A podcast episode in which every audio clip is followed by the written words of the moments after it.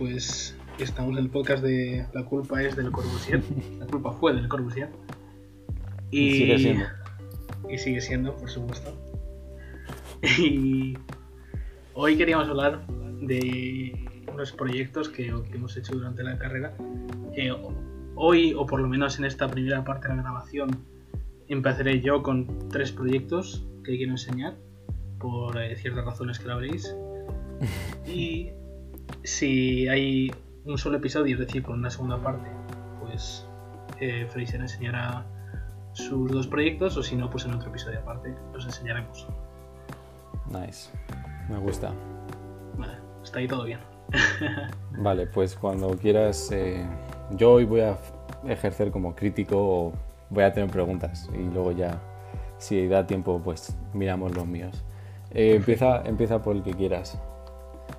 Vale, pues vamos a empezar por uno que está situado en el Escorial, en Madrid, y en el que a pesar de tener pocos planos, eh, se nos podía eso en el proyecto, que nos eh, centráramos solo en, en, línea y en ser muy precisos en eso. Entonces el primer plano que estáis viendo bueno, es un plano de situación donde está ahí el edificio del Escorial y el proyecto en cuestión es un eh, centro de interpretación del Escorial, es decir, es un edificio donde se pueden exponer ciertos cuadros, pinturas, esculturas, etcétera, etcétera, que tengan que ver o con el Escorial o con lo alrededor, ya sea la sierra que hay alrededor o pues, cosas varias.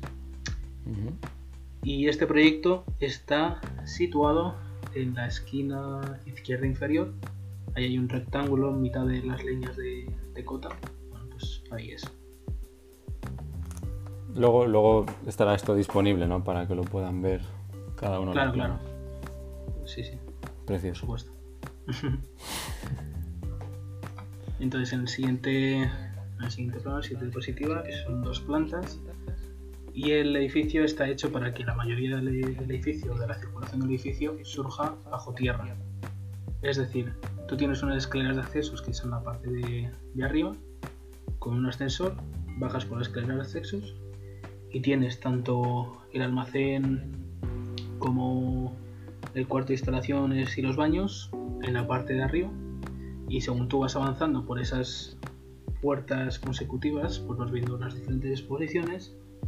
Al final también tienes una sala de, conferencias que tiene una pequeña ventana que das a la cota para que entre un poco la luz y mm. cuando llegas a la escalera puedes subir a la planta de arriba que es totalmente acristalada, donde puede haber otra exposición también, puede haber una pequeña aula y donde pues puedes ver todas las vistas que ofrece el Escorial hacia Madrid. La, planta superior es como un espacio diáfano, completamente diáfano, no solo para apreciar el, lugar. Claro, claro. O sea, en, la planta superior, que es la de la derecha, estaría la escalera y el ascensor, que son como simplemente bloques puestos sobre la tierra y la parte de abajo es la zona cristalada que sí que tiene un pequeño techo. Esto me recuerda un montón a, la obra que hicieron en el Apple Park. Allí hicieron en el teatro, se llama el teatro Steve Jobs Theatre, que es un teatro que han hecho en el que es completamente, me recuerda un montón, es completamente subterráneo, pero la parte superior es igual, es absolutamente diáfana todo acristalado y, y, la gente se reúne ahí y espera a que abran para el evento. Y me, ha gustado un montón, me ha recordado un montón a ese proyecto. Bueno, ahí tenemos una referencia más. y el resto de plantas, bueno, como os he dicho, esto sería como los dos alzados, por decirlo de alguna manera, sí, pues alzados y, y una geometría volumétrica de lo que viene a ser todo, tanto la parte de arriba como la de abajo. Mm. Sí, los estoy viendo ahora. Entonces, tú entras directamente desde el exterior, ¿no? Sí, exacto. claro, entonces el trayecto se acaba cuando tú llegas a la al punto de mira, ¿no? Al, al, mirador, por así decir. Exacto, ese sería el punto final. Claro, claro. Está hecho para que, bueno, pues puedas ver la exposición, todo lo que tiene que ver pues, con el escorial o con el paisaje, el escorial, todo eso, y luego al final pues lo puedas apreciar tú. Sí. Ah, ¿eso es intencional? Esa es una idea intencional, ¿a que sí? Esa, Sí, esa sí. idea de un recorrido en el que te sumerges momentáneamente y luego sales y dices, ah, y, y conectas el uno con el otro. Claro, claro, claro. Es como una exposición donde te, donde te explican una cosa y luego al final pues llegas y dices, ah, esto es de lo que me estaba hablando. Entonces pues puedes verlo todo. Poco eso. ¿Qué, qué críticas te dieron eh, cuando presentaste pro- este proyecto? Uf. eh, es que ese, ese curso fue un poco difícil, a ser sinceros. Bueno, cual no, pero bueno. Pero yo de lo que me acuerdo de este es que me dijeron que, que estaba contento con el resultado, pero que a lo mejor faltaba cierta cierto, cierta profundidad en cuanto al programa del edificio en sí, es decir, la sala de exposición a lo mejor, o ciertas cosas que estaban a lo mejor un poquito menos claras. Mm, Luego, por ejemplo, la sala de almacenes no es tan grande como, como a lo mejor debería ser, o cier- ciertas cosas así. un programa definido, ¿no? Diciendo, esto es como por Sí. el VAS, qué tipo de, de arte se expone aquí, este tipo de cosas, ¿no? Sí, exacto.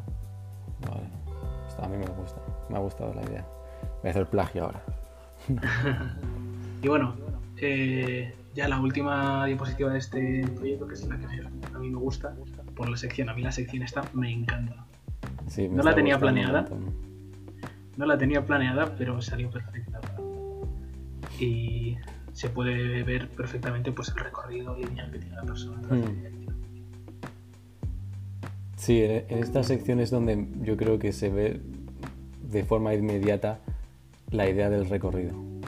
Sí, Porque, porque es, es así. Es, es un poco lineal, pero claro, se ve directamente en esta sección. En la longitudinal. sí. Y, y la, abajo, la abajo a la derecha es el exterior, ¿no? Lo que tú verías si estás allí. Exacto. Claro, esa es la entrada y tú ves la- el espacio ese completamente cerrado. Me gusta. ¿Eso es una piscina? ¿Tienes como una piscina o un jardín? ¿Qué es? No, no, que es lo de la derecha, dices. En la sección superior hay una, una de las personas está mirando co- lo, lo que parece ser como un espacio que se ha dejado para un jardín. Ah, bueno, eso realmente es como parte de donde va a haber tierra para darle continuidad a lo que es Ah. todo, toda la hierba y todo el huerto que hay ahí y que parezcan dos plataformas separadas, aunque realmente están unidas. Ah, o sea, tú quieres la impresión del exterior de estar completamente separado. Eh, y eso viene de una idea de cuando tú sales a este espacio superior de vidrio, eh, que te encuentres como completamente aislado, simplemente Sí. eh, viendo como una exhibición el, el lugar. Claro, claro, tú, yo la intención que tenía a la hora de hacer este, esta idea era que tuvieras ese edificio de cristal como algo inaccesible y que luego tú Mm. cuando te metieras en la exposición y salieras fuera te dieras cuenta pues que todo el recorrido al final llevaba ahí. Esa, esa idea me gusta un montón. ¿Te dijeron algo en cuanto a eso, cuando propusiste eso? Sí, esa idea les gustó bastante. Nada, Sí, yo creo que es, es una idea con un montón de, de valor y, y potencial que se, ha se ve aquí. Me ha gustado. ¿Algo más que quieras contarnos de este proyecto? No, este proyecto, la verdad es que es lo que he dicho, no, no está muy profundizado porque nos insistieron mucho en trabajar lo que es la línea y la presentación de línea, plano línea y todo eso. Así que si quieres pasamos al siguiente. Vale. ¿Cuál es el siguiente? El siguiente es la ola. Eh, bueno, no lo he dicho, pero el anterior proyecto lo desarrollé en tercero en Alcalá.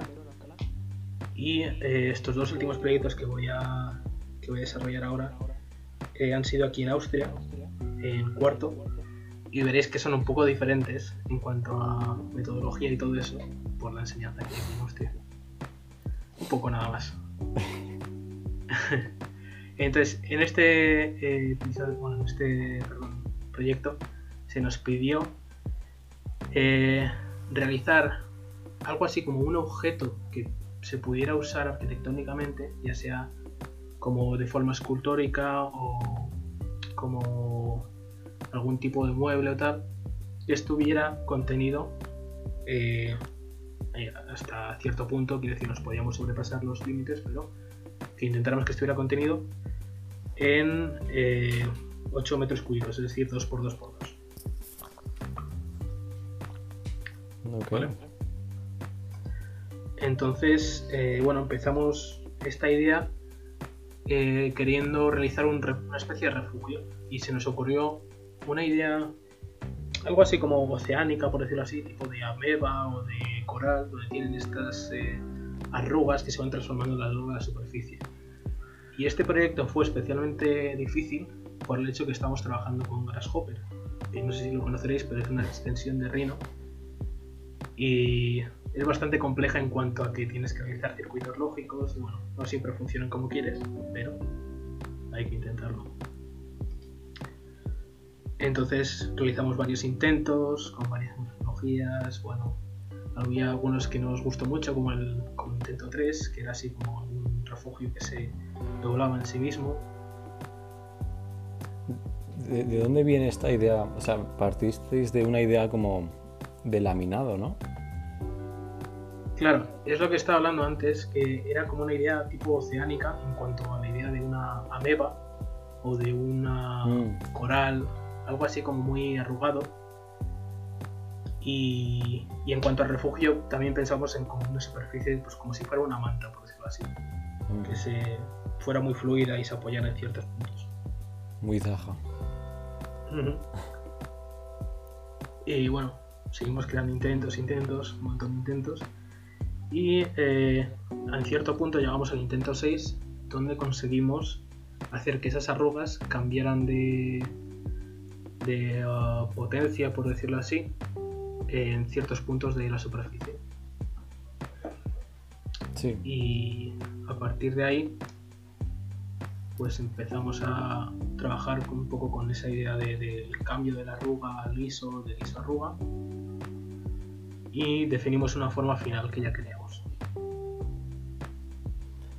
El, material ha cambiado, ¿no? Aquí lo veo reluciente y en otros eh, es más a un acabado mate.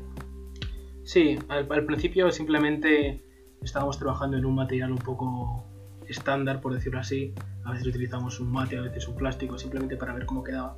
Pero se nos exigió en el proyecto que al final ah. ese, ese objeto fuera de hormigón, dado que era un proyecto de impresión con hormigón.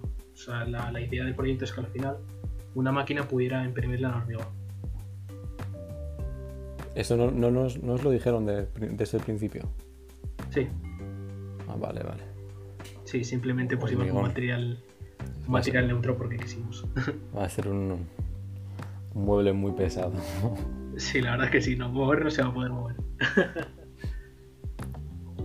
Pero bueno, eh, ya con la forma final y, y el, patrón aplicado, empezamos a medir cómo era, cómo iba a funcionar y también cómo, cómo íbamos a poder dividirlo a la hora de construir, porque ese era uno de los mayores problemas que hemos tenido con este, con este proyecto.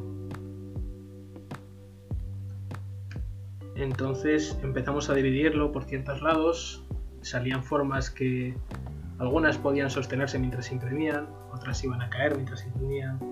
Entonces siempre tuvimos varios problemas, pero al final decidimos hacer unos cortes, aunque no siguieran muy bien las líneas, que fueran estables y conectarlos con unas piezas que veis abajo, que son algo así como trianguladas, que seguirían por la estructura interior que, que tienen.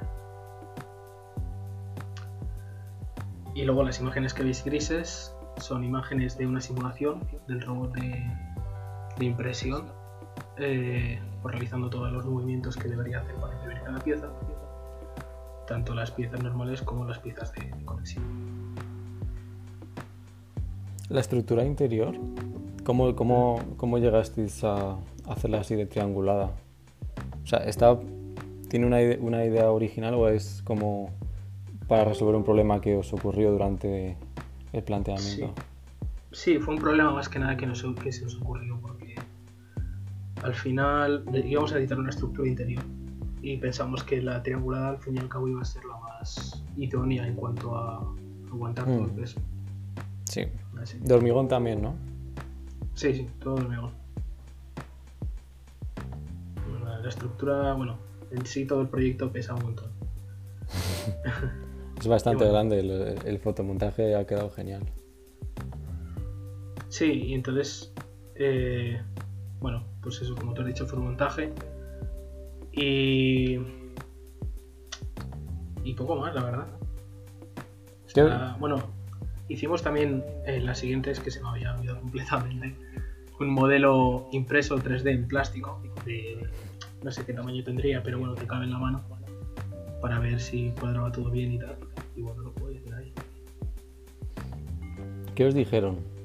¿Qué, qué diferencias visteis entre los profesores de Alcalá y estos profesores a la vez a la hora de llevar a cabo un proyecto así? Bueno, la primera diferencia que ves es que. Eh, ¿Cómo lo digo sin que suene muy mal? aquí aquí no, no critican hacer daño, por decirlo de alguna manera. Aquí son más, más benevolentes, por decirlo así, intentan que eh, hagas lo que tú quieras hacer, pero que lo hagas bien. En España muchas veces te intentan llevar por un lado que tú no quieres ir y bueno, pues es lo que hay a veces. ¿Qué- Pero en, cuan- en, en cuanto a la corrección, eh, es eso, son más benevolentes y intentan solucionar los problemas contigo, por decirlo así. ¿Lo preferiste? Sí, desde luego. Yo, yo no te voy a mentir, yo, yo, yo, yo soy un poco sadista y me acaba gustando más una crítica más dura. Sí, eh, no te digo que no se necesiten críticas duras, se necesitan, pero hay veces que, que aunque tu proyecto esté mal, por decirlo así, y tengas una base donde has partido mal, es bueno que te intenten motivar a la hora de seguir por ese camino en vez de cambiarlo Mm. completamente. Sí, eso, eso también es verdad. Pues esta, me, ha- me ha gustado.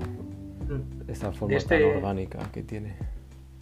de este proyecto, eh, bueno, les gustó mucho, fue uno de los que más les gustó en cuanto a la idea y en cuanto a la forma, pero vieron muchos fallos que efectivamente nosotros son los que vimos también en cuanto a los cortes de las piezas para montarlas uno a uno, porque bueno, hubo un caos ahí en que no se sostenían algunas, otras sí, conseguimos que sostenían, pero no seguían la forma de la línea, por lo tanto se iban a notar los cortes. Bueno, En total, ¿cuántas piezas son? Eh, lo teníamos puesto por aquí. Ahora mismo no me acuerdo. Pero creo que eran 14 a lo mejor. No, 11, perdón. 11 piezas principales y 10 de conector. Bueno, un mueble de Ikea tiene más. Sí. Te lo aseguro. Vale. Y entonces, pasamos por el siguiente. El último. Sí, vamos al último. Oh, qué bonito. Me encanta. Eh, Es- Antes de que empieces, tengo que decir que me encanta la portada. No sé qué es, pero me encanta. Te voy a contratar para. Tengo que preguntar cómo has hecho eso, porque. ¿cómo- o sea, este grafismo, ¿cómo lo has hecho? Este grafismo es una movida. Ahora además lo vas a ver durante el proyecto que es una movida. Es una fumada, de verdad. Me parece precioso, ¿no? Que es como. Uf, eh, me encanta, me encanta. Va, Sí. Dale, dale, no te, no te voy a interrumpir. Quiero, quiero presentar. Este, este proyecto, bueno, también lo hicimos aquí en Austria. Lo hice, por cierto, no lo he dicho. El anterior proyecto lo hice con dos compañeras aquí austriacas y con Ignacio Barco, también de la Universidad de Alcalá. Y este proyecto también lo hice con Ignacio Barco. Y está prácticamente casi todo desarrollado también en Grasshopper.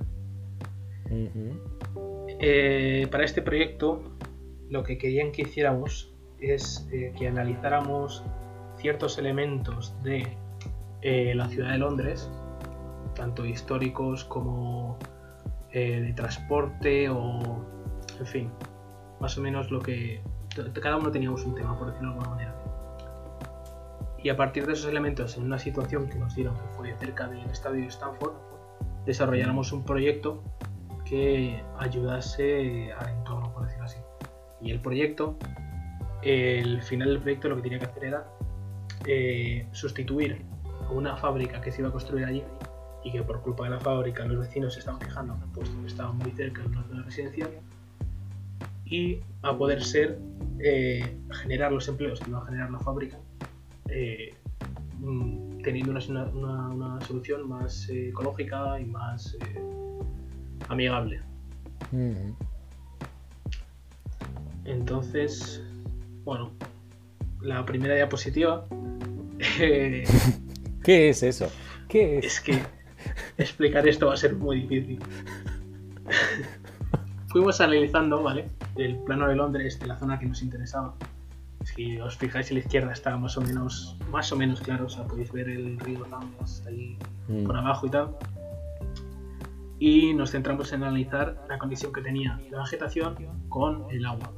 Es decir, los ríos, los pequeños lagos que habían, pues con los parques y la pequeña vegetación que había en ciertos eh, barrios de, de- de casas y tal. Mm. Y esa relación, pues más o menos se puede intuir en las líneas estas que van conectando poco a poco, que se aglomeran. eh, y el, como ese pequeño sombreado que también pues, se genera un poco por el río. Sí. un poco difícil de ver, pero bueno. Todas, todas esas pequeñas líneas son, son las conexiones de vegetación Mm, Co- Más o menos. con el agua. Más o menos. En este caso está a la inversa. Es decir, donde hay más eh, líneas es donde menos vegetación hay, por decirlo de Mm. alguna forma. Vale. Eh, y bueno, la idea también que había era que al realizar estos análisis extraños, llenos de líneas y de conexiones, poder desarrollar el proyecto a partir de ello. Es decir, de alguna forma como escalarlo a menos y utilizar esas propias líneas para generar el proyecto. Sí, sí. Vale. En la siguiente es la más o menos la misma, pero en larga, en una escala más larga. Los ríos Thames por abajo. Y aquí sí que conseguimos eh, aislar un poco las zonas que no tenían vegetación para que no salieran tantas líneas, un dibujo más limpio. Y yo creo que se puede apreciar más el hecho de pues, el río y la vegetación alrededor. Mm. Sí, el, el río se aprecia inmediatamente. Y, y- y lo, y lo ubicas inmediatamente y dices, ah, ya sé dónde está. Como que incluso puedes apreciar un poco la escala, porque si has estado en Londres o has visto un mapa de Londres, lo puedes reconocer. Sí. Y de hecho, una cosa que nos gustó mucho de este mapa que hicimos fue que se ve directamente la conexión del río con la vegetación, sobre todo el río que va hacia arriba. Ahora mismo no me acuerdo del río, no es- Sí, sí. pero se ve. Claro, entonces esta intensidad blanca que tiene el mapa es la vegetación que ha crecido alrededor del río que se conecta con el Támesis, ¿no? Sí, exacto. Sí, se aprecia genial. Curioso. Y bueno, todo esto, dicho en plan así, eh, fue hecho por Grasshopper y todo es como llevado por logaritmos, por decirlo de alguna manera. O sea que bueno. Y bueno, en el siguiente hicimos análisis solo de la vegetación, donde se encontraba la mayor parte de vegetación, donde no. Que bueno, era una, era un poco eh, moverse en el mismo punto, quiero decir, no, no conseguimos nada nuevo, pero creíamos que era importante hacer uno solo de estos para luego los siguientes puntos que íbamos a enseñar. Y en la siguiente ya nos empezamos a preocupar por la infraestructura. Eh, pues si vamos a crear ahí un edificio, tenemos que pensar cómo va a llegar la gente al edificio, si se van a transportar bienes, materiales, cómo se van a transportar, etcétera, etcétera. Una cosa muy buena y muy bonita de esta zona de Londres, que bueno, que podéis ver ahí el estadio Stanford también, es el hecho de que la gente tiene unos eh, barcos que se llaman longboats, si no recuerdo mal, o narrowboats, perdón, narrowboats, que son unos eh, barcos bastante estrechitos que van por el río y la gente además suele vivir en ellos, o sea, que Sí. es como una- un modo de vida. Si has visto los Peaky Blinders, sabrás exactamente de lo que está hablando. Efectivamente. Porque, porque es eh, de eso de lo que trata. Es además durante la época industrial los, la forma de llevar merca- mercancías por la ciudad. Y me pareció muy curioso porque la gente sigue adoptando esa forma, esa forma de vida. De hecho, hay un- unas entrevistas y unos mini documentales de BBC donde lo enseñan muy bien y está muy interesante. si os lo queréis. Bueno, dicho esto, analizamos estas infraestructuras, el agua, la vía de tren. Eh, y luego también el, el jugar todo lo que es la vegetación del sitio, que lo podéis ver ahí abajo un poco. Y, Mm. y aparte de eso, bueno, hay unas ciertas carreteras que las que hay ahí no son importantes, pero si planeas un poco el zoom, se podría ver bien pues una autovía ahí cerca. Y, bueno, Está como topográfico, ¿no? Las circulaciones aquí se ve como casi como topográfico, digo. Sí, bueno, hicimos una mezcla. Eh, hicimos tipo topográfico, como tú dices, hicimos más los edificios. Si te das cuenta, hay ciertos edificios que tienen como líneas topográficas. Sí. Y en cuanto a la infraestructura, hicimos algo así como para representar el flujo. Hicimos unas líneas que iban siguiendo el flujo, intentando que dieran esa idea. Vale. Y en la siguiente, a pesar de que no salía demasiado intensa y hubiéramos querido cambiar, pero bueno, por cosas de tiempo eh, salió así, unimos todos los planos de infraestructura y le añadimos cierta, cierto análisis de la vegetación que había alrededor y nos salió un poco pues este, este plano. Wow. La- la- las, la- las que son muy intensas, blancas, ¿qué son? Porque hay unas Ese es como el- están separadas en dos carriles. Sí, eh, la intensa blanca es el río, que además tiene eh, esos circulitos que van saliendo de él para pues, señalar como la, la influencia que Ah. tiene alrededor suya. Sí, sí. Y las otras eh, es una mezcla entre carretera a la izquierda que baja hacia abajo, el tren Sí. que va de derecha arriba abajo, un poco todo. Anda. Y luego también no se puede apreciar muy bien, pero a círculos que recorre más o menos por la mitad del mapa unos círculos muy pequeñitos que sería un camino de tierra. Mm. Está- estaba- esto es Grasshopper también, ¿no? Sí, todo grasshopper. Qué útil. Tengo que aprender. Tengo que aprender. Es útil, pero es un poco raro. Ya, ya, ya he visto. Da miedo. Entonces, en la siguiente empezamos a trabajar ya con un poco con la propuesta. Empezamos a hacer en, en algo así como un- una especie de jardín, huerto, algo así donde la gente con estos barcos que hemos hablado pudiera trabajar y a la vez pudiera ser un disfrute eh, para el resto de personas que puedan allí a pasar la tarde o aprender sobre ciertas plantas, etc. Y para ello empezamos a desarrollar una especie de burbujas eh, parecidas a unas cúpulas geodésicas, pero sin, la- sin esa estructura tan triangulada, por decirlo así, y eh, que se conectaran unas con otras. Y esto lo hicimos a través de las líneas de vegetación. Si te fijas un poco, se ven unas líneas un poco verdes, son muy parecidas a las que hemos visto antes. Bueno, en las siguientes diapositivas podéis ver un poco la evolución de estas líneas. Y llegamos a una diapositiva con dos imágenes, que bueno, es la propuesta unida a la infraestructura. Y eh, aquí hicimos un pequeño mapa de, de cómo se conectaba la infraestructura con el programa. No sé explicarlo muy bien, pero bueno, salió esto. que se relaciona una con otra, había distintas conexiones. Y dijimos, queda bien, tiene sentido, pues queda para, para la presentación. ¿Y por qué, y por qué triangulado directamente de, de tanto organicismo? Porque. Eh, claro, es que ese es el problema. Nosotros no, no- no intentamos que fuera triangulado, pero intentamos que fuera como una conexión, por decirlo así, neuronal. Quiero decir, hay varios puntos y cada punto se va relacionando con los que tiene cerca. Sí. Entonces, tú tienes los puntos del río, tienes los puntos del, del tren, tienes los puntos del camino de tierra de arriba, y la idea es que se fueran conectando con los puntos centrales de las burbujas del proyecto. Ah. Ya veo.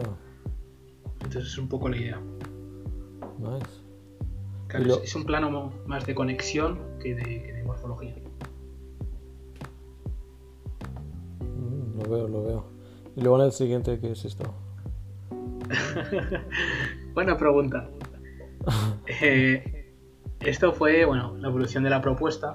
Eh, quisimos hacerlo un poco inconvencional, por decirlo de alguna manera, y propusimos las burbujas en forma de, de líneas de contorno. Entonces se puede pues, intuir un poco la Mm, forma que tiene ahí el sí. proyecto. Y bueno, fuimos mezclando distintas capas, todas las capas que hemos ido haciendo anteriormente, tanto la, tanto la de la esta neuronal que hemos visto antes, por aquí abajo está, con las líneas de vegetación que intentan unirse a las burbujas y suben por encima. Eh, también hicimos otra conexión neuronal de esas eh, con los distintos eh, pluses blancos que veis ahí en el proyecto, que son verdes. Pues ¿Qué, son esas crucecitas blancas? son como puntos clave para el proyecto. Ah, o sea, de importancia. es la referencia que tienen al proyecto, ¿no? Claro. Ah. Entonces, quisimos englobar todo un poco eso para ya meternos de lleno Esto va a ser mi próximo wallpaper. claro, es que las imágenes que quedan son súper. A mí me ha gustado, me ha gustado un montón. Es... Algo. Bueno, acaba y ahora. Sí, sí, porque aunque no lo parezca, aún queda. Entonces, dado que las imágenes de presentación eran un poco. Bueno, estamos en un podcast, voy a decirlo así, un poco trambólicas, un poco locas. Eh, decidimos eh, como volver a la idea de vegetación y crear eh, una, una forma de filotaxis. Que si pasas la siguiente, la filotaxia se da mucho en formas de la naturaleza en cuanto a división de eh, hojas, división de las ramas de un árbol para que siempre les llegue la luz. Mm. Entonces utilizamos. Es muy interesante y, lo que es mejor aún es que la fórmula que tiene la filotaxis es Mm, más o menos simple para aplicar a, la distribución que tuvimos y utilizando eh, esa fórmula junto a una herramienta de Voronoi que permitía crear células entre, entre las líneas y todo eso, bueno, pues creamos una especie de malla que eh, iba por encima de las burbujas. Y una vez tuvimos todo eso, pues empezamos a, a pensar en, bueno, qué queremos realmente dentro y decidimos que dado que Londres tiene un clima así un poco oscuro, un poco... Mmm, trambólico. Trambólico. sí, es muy nublado.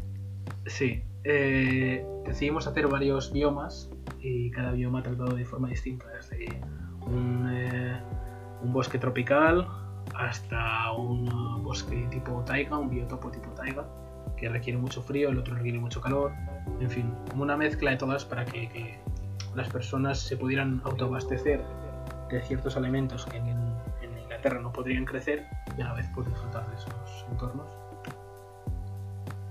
Sí, sí. Y bueno, seguimos eh, haciendo ciertos eh, análisis en cuanto a temperatura de cada biotopo y en cuanto a humedad de cada biotopo para tener un poco la idea de cómo sería cada uno.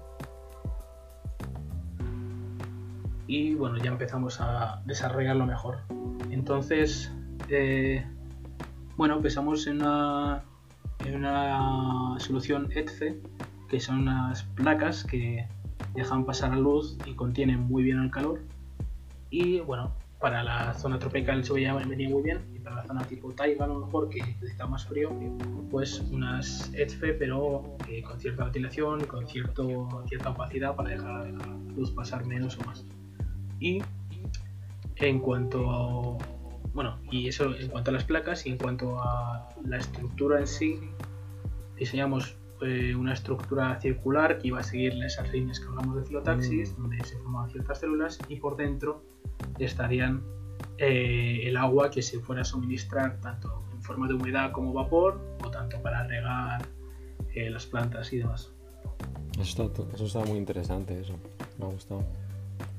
Y bueno, en estas imágenes pues podéis ver cómo funciona y, todos los cultivos que están pensados por plantar. Y... Quedan genial las secciones, por cierto. Sí, las secciones fue uno de los mejores. Se ve, sí, se aprecia muy bien el, el espacio interior de una forma menos abstracta. Y eso es todo. Ya ves, está, está genial. Eh, lo que iba a decir, que, ¿tú qué opinas en cuanto a esta, esta forma de afrontar un proyecto tan abstracto comparado con la forma que se hace aquí en España?